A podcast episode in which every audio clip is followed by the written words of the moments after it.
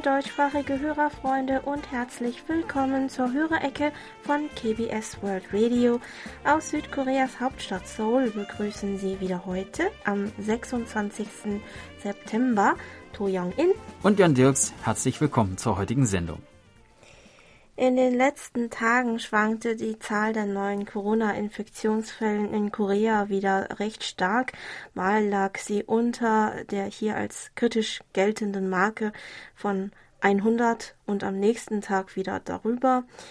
Noch im Frühling hatten viele erwartet, dass nach dem Sommer alles vorbei sein würde und wir den Alltag, den wir vor Corona kannten, wieder zurückhaben würden. Die aktuelle Lage hat jedenfalls bewiesen, wie wichtig das öffentliche Gesundheitssystem ist. Zufällig wurde diese Woche das Buch Tongi Pogam, äh, was äh, man ins Deutsche äh, in etwa mit hoher Schatz der orientalischen Medizin übersetzen kann, ähm, wurde das Buch 410 Jahre alt, das Mitte der Joseon-Zeit vom koreanischen Heilig äh, Heilgelehrten Hojun kompiliert wurde und sozusagen als erstes koreanisches Nachschlagewerk für die öffentliche Gesundheitspflege gilt. Ende des 16. Jahrhunderts brachen auf der koreanischen Halbinsel verschiedene Krankheiten aus. Diese trieben das Volk in die Verzweiflung und verbreiteten viel Angst. Es gab damals schon hochwertige medizinische Nachschlagewerke, die allerdings aus China kamen. Viele der darin geschilderten Behandlungsmethoden sollen daher für die Koreaner nicht sehr wirkungsvoll gewesen sein. Da die Bücher außerdem alle in chinesischen Schriftzeichen verfasst waren, konnten einfache Bürger damit nichts anfangen. So befahl der damalige König äh, Sonjo den Hofärzten wie Hojun und anderen Medizinern die Zusammenstellung eines medizinischen Nachschlagewerks, das vor allem drei Grundprinzipien folgen sollte. Erstens sollte betont werden, dass bei einer Heilung die mentale Stärke im Vordergrund steht und nicht nur der Einsatz von Medikamenten zur physischen Heilung. Es ging folglich um einen ganzheitlichen Ansatz. Zweitens sollte das Nachschlagewerk nur die wichtigsten Theorien und Behandlungsmethoden beinhalten, damit nicht zu viel Zeit bei der Suche nach einer angemessenen Behandlungsweise verloren geht.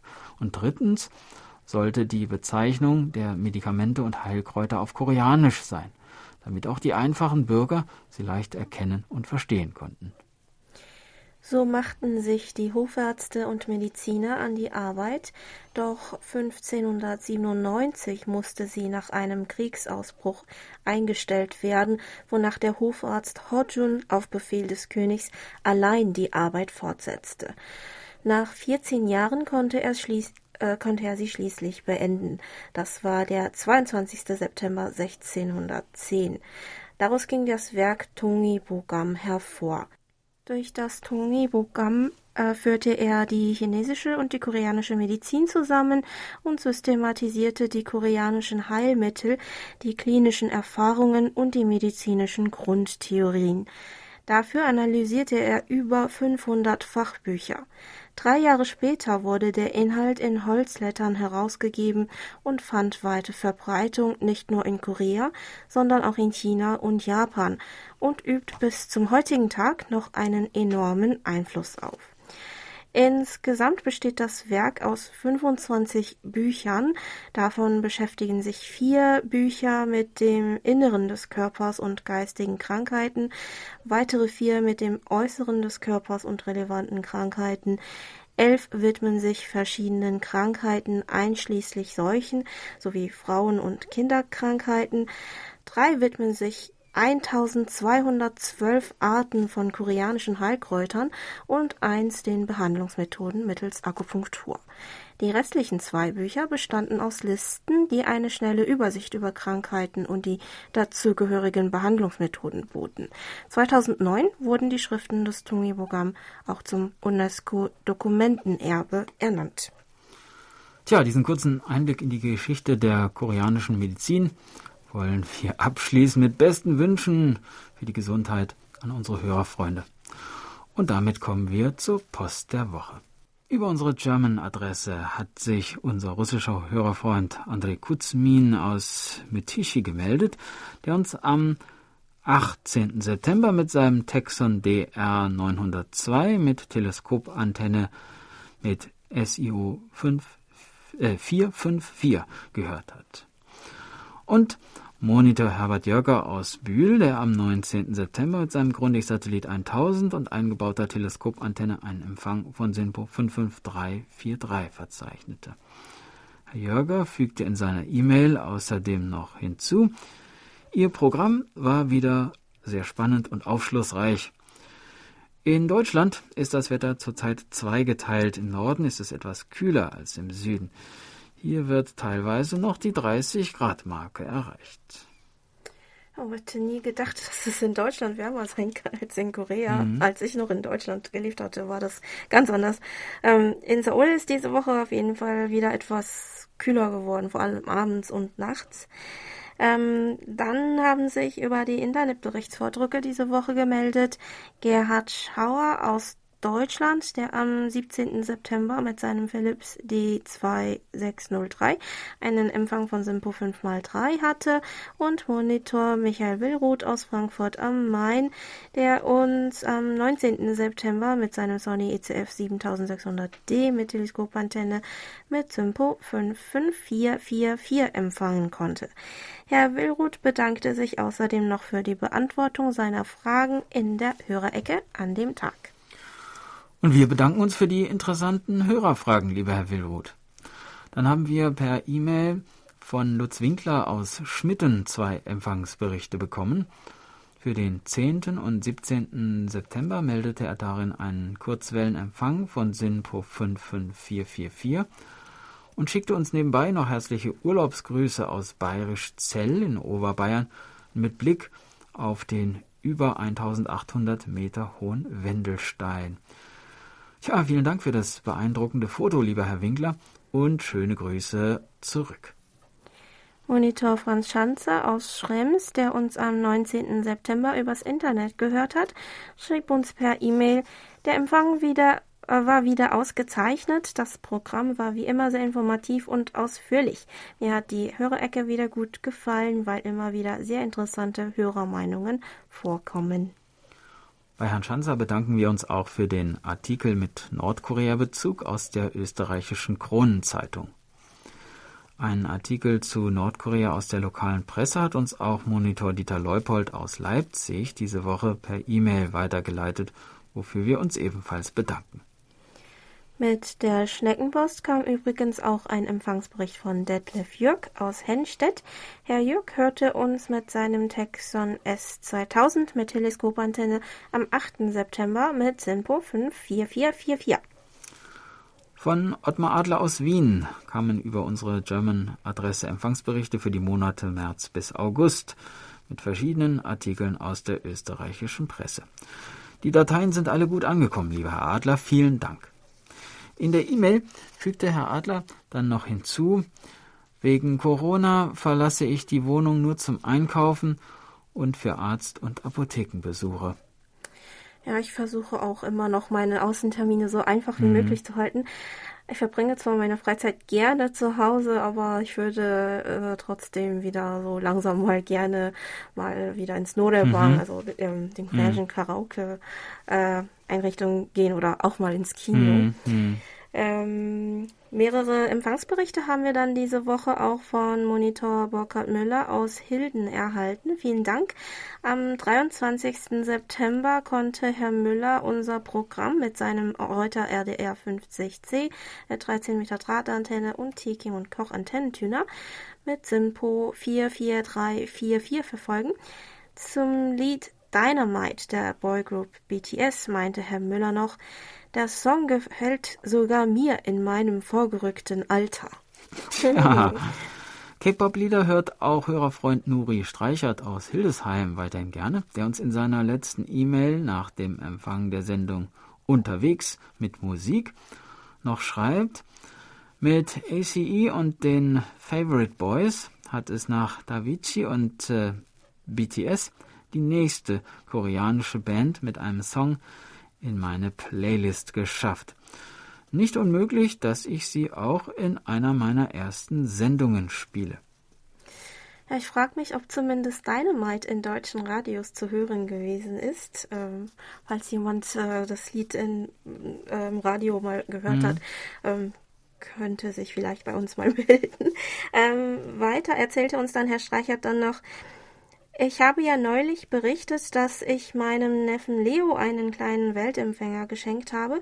Derzeit ist es so, dass sein Papa zu einer beruflichen Fortbildung muss.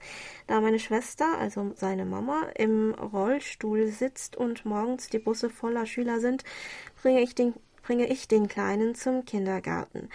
Äh, ich gehe aus dem Haus und muss gestehen, es war bitterkalt. Also hole ich den Kleinen ab und sage, er soll sich einen Pullover anziehen, da es draußen kalt ist. Daraufhin schaut er mich verständnislos an und sagt, das weiß ich schon, ich habe im Radio den Wetterbericht gehört. Und das mit fünf Jahren. ja, die Kinder wissen äh, meistens mehr, als wir Erwachsenen so ja, denken. Ne? Stimmt. Das äh, kann ich auch zu Hause oft feststellen. das ist manchmal von Vorteil, aber manchmal auch äh, ein bisschen ja. unheimlich. Ja, das stimmt. Um, gut, wir hatten in Kreuz und Quer durch äh, Korea vor kurzem darüber berichtet, dass das Solar Geschichtsmuseum gerade auf seiner Homepage seine Ausstellung unter dem Titel Das Radio unserer Familie im Jahre 1978 nun auch online zugänglich gemacht hat.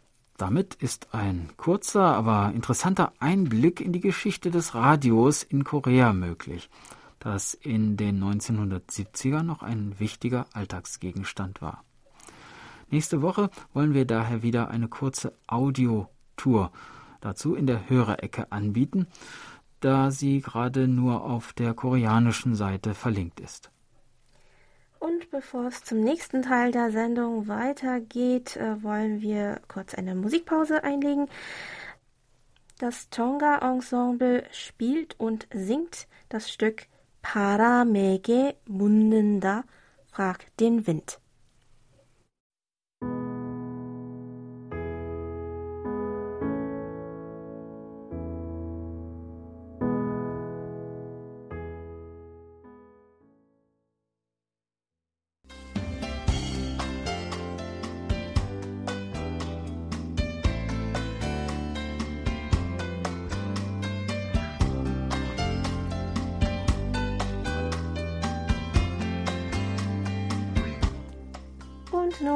Wir zu den Medientipps. Auch diese Woche ein großes Dankeschön an Monitor Erich Kröpke für ihre Zusammenstellung. Film und Literatur sind die Themen der Medientipps für die 40. Kalenderwoche, schreibt Herr Kröpke. Es geht los mit dem Filmmagazin Kino Kino am Montag, dem 28. September um 9.20 Uhr auf One. In einer Kurzkritik wird die französische Komödie Bon Voyage, ein Franzose in Korea, vorgestellt. Ein geschiedener Mann lernt auf Instagram eine Koreanerin kennen und reist spontan nach Seoul, um sie zu suchen. Na, das kann was werden. es geht weiter mit zwei Radiotipps.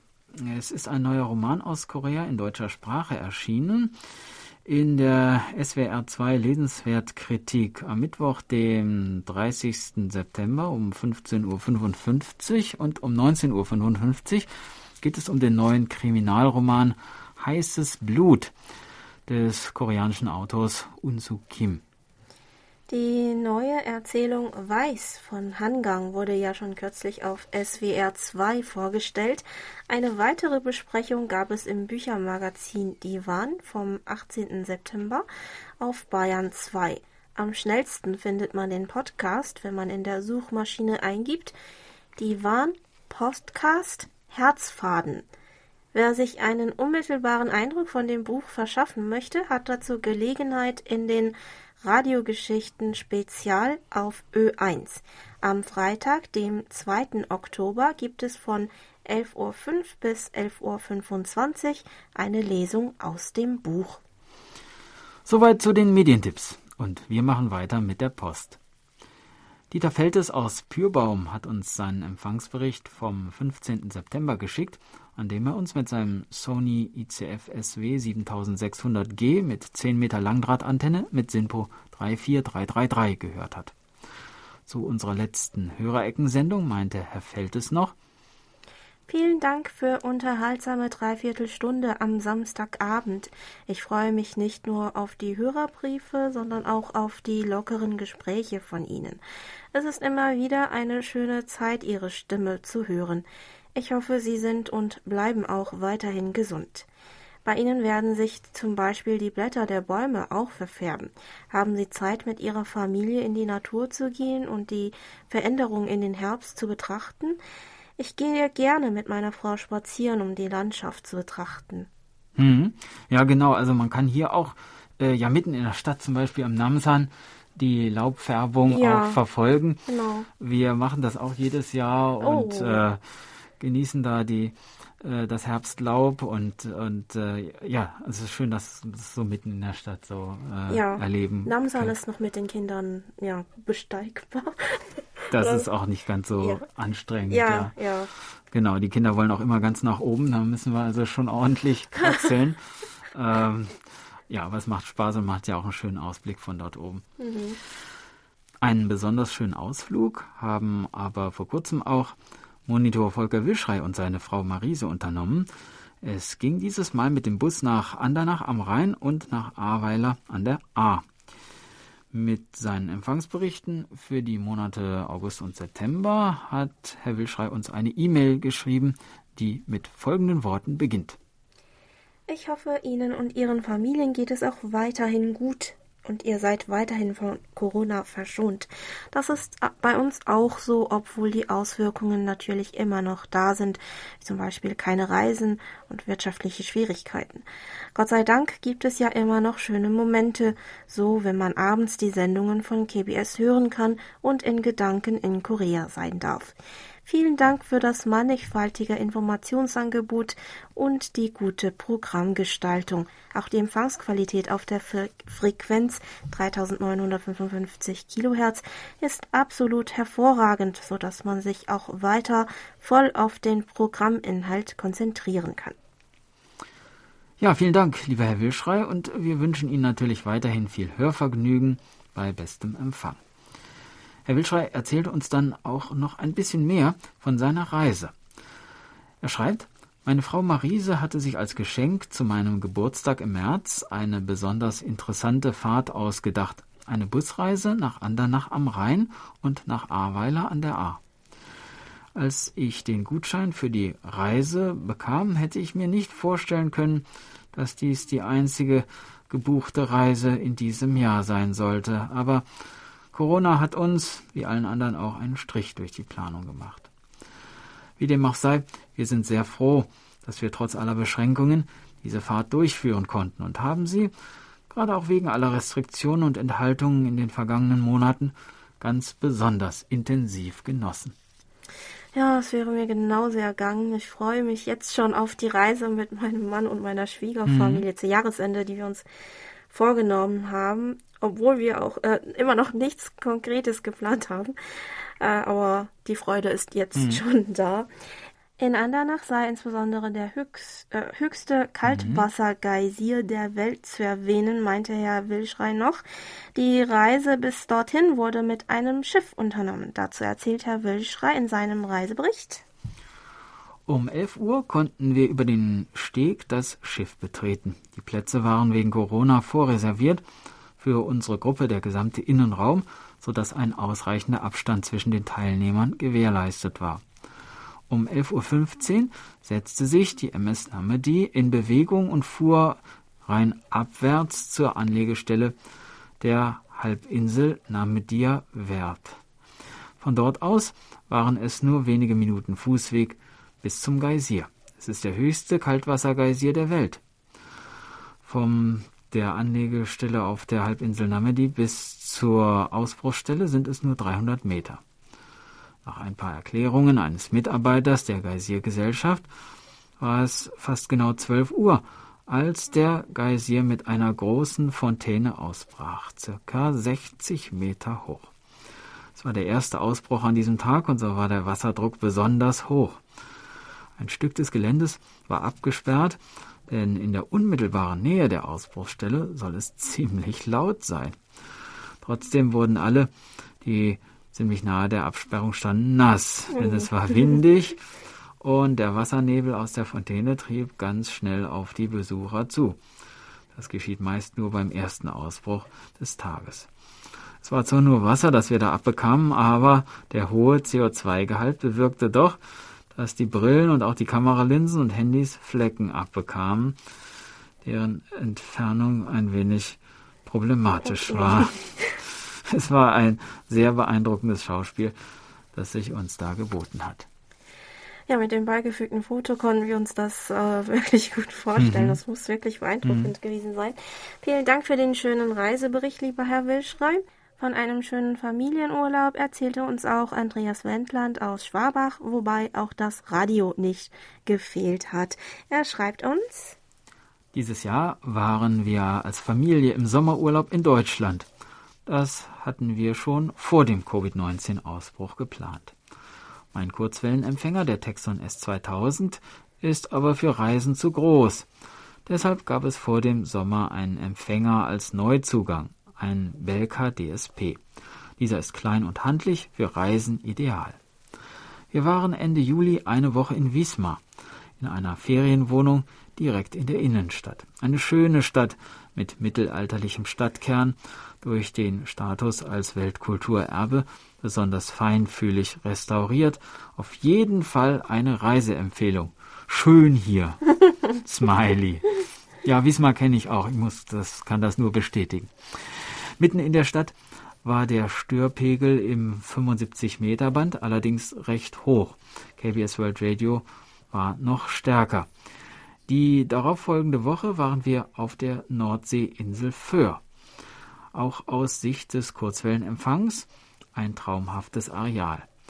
In der Ferienwohnung gab es keine lokalen Störungen auf der Kurzwelle und das Signal aus Hoferten kam jeden Abend direkt in Sichtverbindung über die Nordsee in so guter Qualität. So viele Sinpo 5555555 kann man gar nicht geben. Kein Fading, keine Störung. Für die Kurzwelle wirklich ungewöhnlich gut. Weiter hieß es in der E-Mail von Herrn Wendland, äh, auch auf Föhr habe ich das erste Mal überhaupt Ebbe und Flut gesehen. Welch beeindruckendes Naturschauspiel. Interesse halber schaute ich in einem Gezeitenkalender, ähm, ob Korea an seinen Küsten auch Gezeiten hat und im Meer östlich der Halbinsel sind Ebbe und Flut zu finden. Sogar ein Gezeitenkraftwerk steht dort. Ich konnte allerdings nicht herausbekommen, ob man an den Stränden Ebbe und Flut auch so gut sehen kann. Gibt es dort ein Watt und ist es möglich, im Watt zu wandern? Können Sie bei Gelegenheit was dazu sagen? Ja, auch in Korea kann man schöne Wattlandschaften erleben. 90 Prozent des gesamten Wattgebietes Koreas, das sich äh, nach dem Stand von 2018 auf knapp 2500 Quadratkilometer beläuft, befinden sich an der West- und Südküste. Einem Bericht aus dem Jahr 2019 zufolge leben in diesen Wattgebieten etwa 650 Tier- und Pflanzenarten. Es gibt viele Wattgebiete, wo man wandern kann und auch Erlebnisprogramme für Kinder und Familie angeboten werden, wie zum Beispiel das Ausgraben von Muscheln. Von den vielen Wattflächen, die entlang der gesamten westlichen Küstenlinie verstreut liegen, ist die bekannteste die Wattfläche Haechang in der Nähe des Semangum-Deichs. Der Gosapo-Strand ist ebenso ein guter Ort, um das Wattenmeer zu besuchen. Drei Tage vor und nach dem ersten und dem 15. Tag des Mondkalenders fällt der Wasserspiegel und der Meeresboden gibt den Weg frei vom Gosapo-Strand zur Insel Hasom.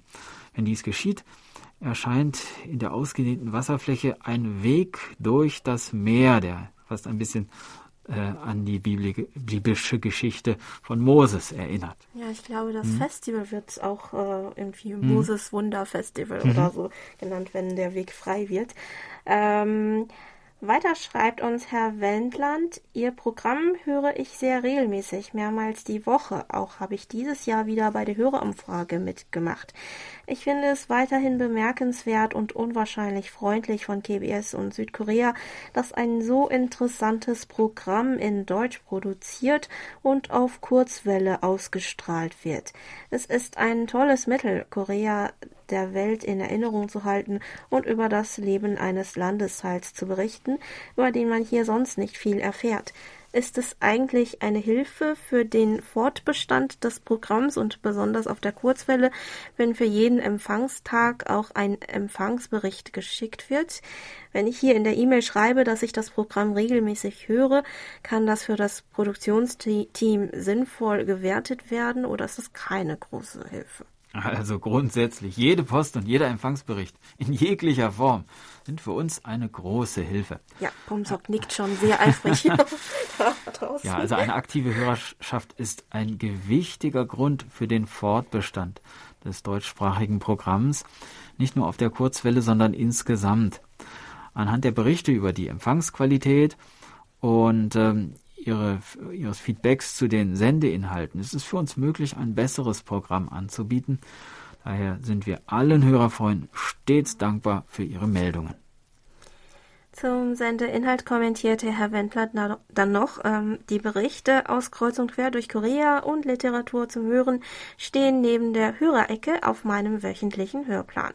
Zuversichtlich stimmt es mich, dass es das Programm Schritte zur Wiedervereinigung gibt es scheint, es sieht für mich doch so aus, als wenn es aktuell keine Schritte gibt, und doch gibt es da eine Sendung, in der über die aktuellen Beziehungen zum nördlichen Nachbarn berichtet wird.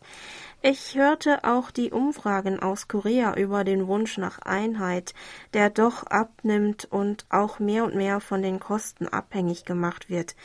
Selbst wenn es auf der Halbinsel noch lange zwei Staaten geben sollte, wünsche ich doch allen Koreanern ein gutes Miteinander und Bewegungsfreiheit für alle Koreaner in ganz Korea. Ja, mit Blick auf den 30. Jahrestag der Wiedervereinigung Deutschlands in der kommenden Woche rückt auch hier in Korea das Thema Wiedervereinigung wieder ein Stückchen weiter in den Vordergrund. Dann hieß es in der E-Mail von Herrn Wendland noch, in der Hörerecke war in letzter Zeit ja öfter das Fahrrad ein Thema. Da höre ich immer besonders aufmerksam zu und schreibe mit. Hoffentlich können wir im kommenden Jahr so gut mit Covid-19 umgehen, dass Reisen wieder möglich werden. Trotzdem habe ich mir auf das Mobiltelefon schon mal einige Apps als Reisevorbereitung von Kakao installiert, obwohl ich mit Hangul noch nicht zurechtkomme. Metro, Bus, Navi und Map. Die Karten-App gibt es ja auf Englisch. Das wird schon gehen. Was mir allerdings noch fehlt, ist eine koreanische App, mit welcher Unterkünfte und Hotels gebucht werden können. Gibt es eine bei den Koreanern beliebte, die in Englisch zu bedienen ist? Wenn ich mit dem Fahrrad verreise, buche ich erst um 15 Uhr für die kommende Nacht. Daher also meine Frage. Also mein Mann und ich benutzen einfach die internationalen Apps wie Booking.com. Ähm, ansonsten benutzen auch viele die Airbnb-App, wo auch die Angebote meistens auf Englisch veröffentlicht werden, da auch viele ausländische Touristen auf diesem Weg ihre Unterkünfte buchen. Mhm. Benutzt du etwas anderes als die üblichen? Also ich, äh, ich habe noch nie in meinem Leben, glaube ich, eine App äh, benutzt. äh, also da fragst du den Falschen. Okay. Ähm, ja, aber. Ich mache es auch, eigentlich auch ja. erst seit kurzem. Also ja. meistens buche ich dann doch im Voraus hm. lieber mhm. am Desktop oder so. Aber ja, nee, aber ich glaube, mit den internationalen Apps sind sie auch mhm. gut ähm, ja, aufgehoben. Mhm. Herr Wendland meldete übrigens noch, dass die Sondersendung Hallo Monika auf der KBS World Radio App nicht startet, sondern nur anwählbar ist. Tja, auf unseren Handys kann man äh, die Sendung problemlos streamen. Vielleicht war das auch nur ein äh, vorübergehendes Problem. Falls das Problem aber weiterhin auftreten sollte oder auch weitere Hörerfreunde ähnliche Probleme haben sollten, dann sagen Sie uns bitte noch einmal Bescheid. Heute ist der letzte Samstag im September, was auch bedeutet, dass Sie jetzt nur noch wenige Tage haben, um an unserem Quiz des dritten Quartals teilzunehmen. Wir lesen die zwei Fragen zum letzten Mal heute nochmal vor. Frage Nummer eins: Wie heißt die koreanische Girl Group, die unter anderem mit dem Lied How You Like That sich wieder großer Beliebtheit erfreut hat? Heißt sie A. Hot Pink oder B. Blackpink oder C. Pink Panther? Frage 2. Wie heißt die koreanische Hafenstadt, in der sich auch der größte internationale Flughafen Koreas befindet? Ist das A. Busan, B. Mokpo oder C. Incheon? Die Fragen und die Antwortoptionen finden Sie nochmal schriftlich auf unserer Homepage. Die Antworten zu beiden Fragen können Sie uns bis zum 30. September zuschicken. Jetzt am besten natürlich per E-Mail. Äh, viel Erfolg und äh, viel Spaß beim Lösen.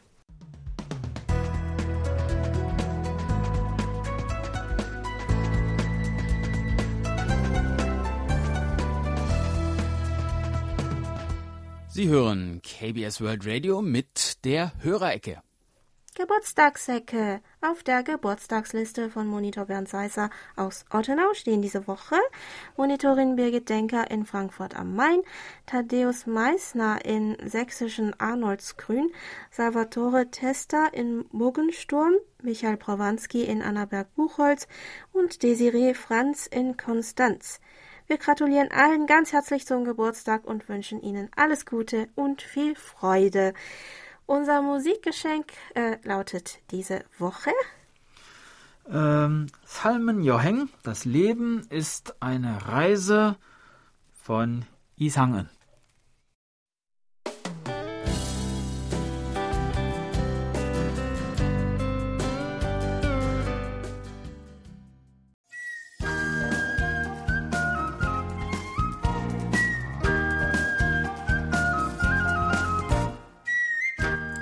Schön hier.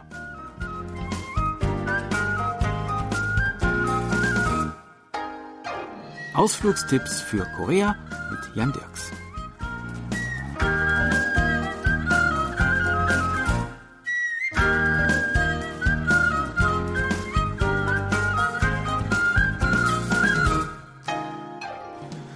Stadt Koreas, die von allen Städten des Landes mit Abstand die meisten bedeutenden Kulturschätze und historischen Städten zu bieten hat, ist Gyeongju, die alte Hauptstadt des Königreiches Shilla in der Provinz Nordgyeongsang gelegen.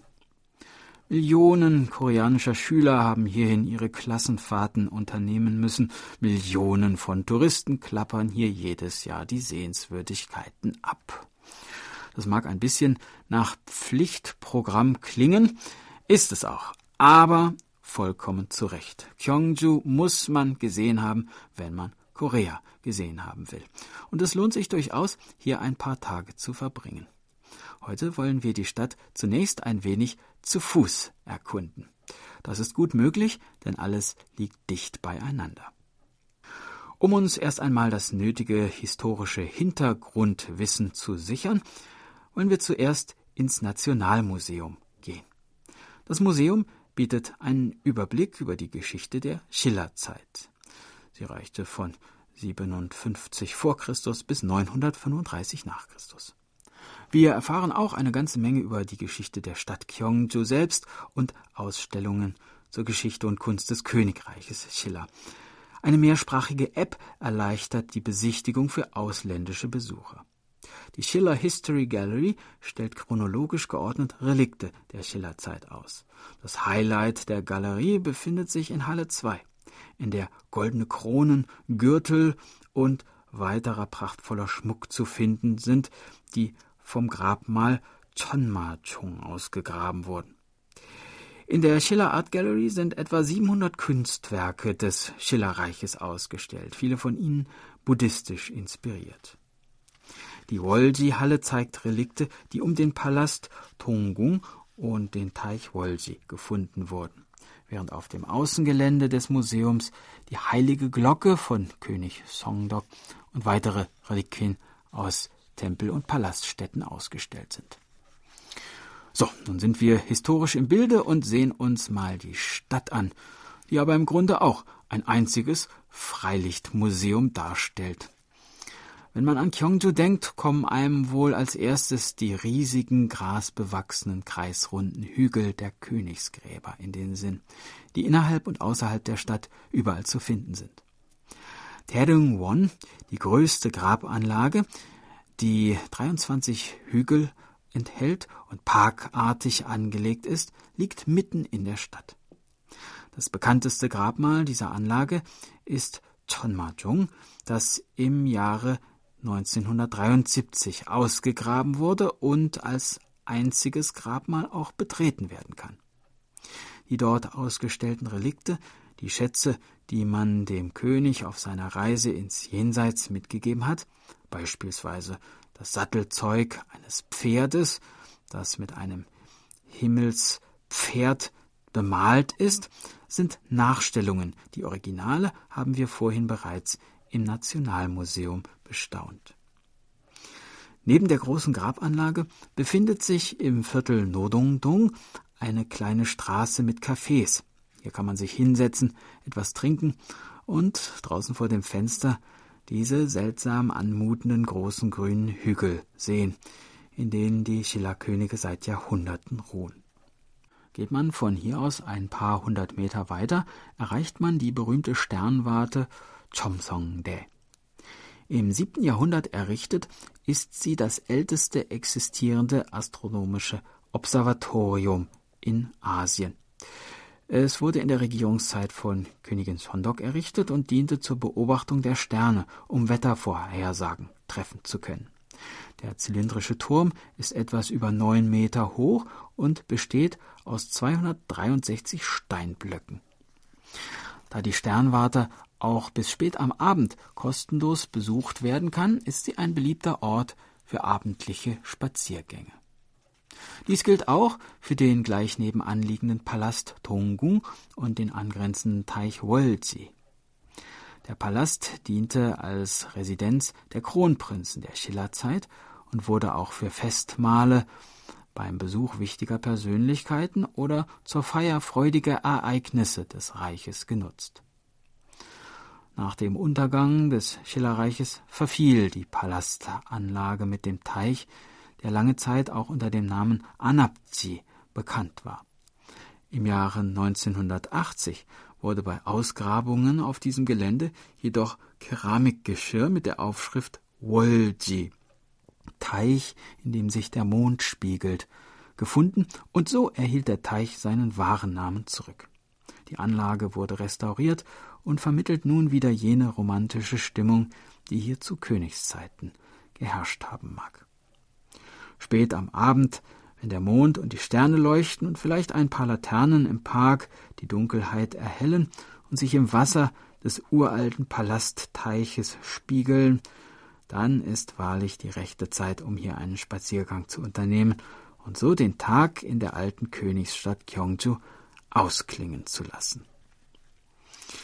Das war unser Ausflugstipp für heute. In einer Woche starten wir die nächste Tour. In Gyeongju gibt es nämlich noch mehr zu sehen. Wir würden uns freuen, wenn Sie uns dann wieder begleiten. Tschüss und bis dann, sagt Jan Dirks.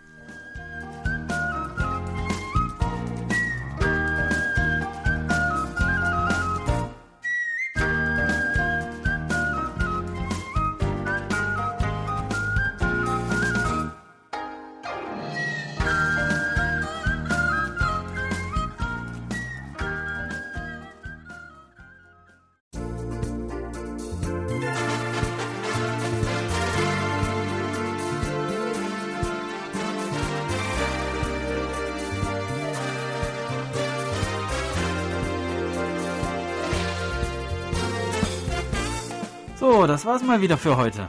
Vielen Dank fürs Zuhören. Noch einen schönen Abend. Wünschen Ihnen To Young In und Jan Dirks. Auf Wiederhören und bis nächste Woche.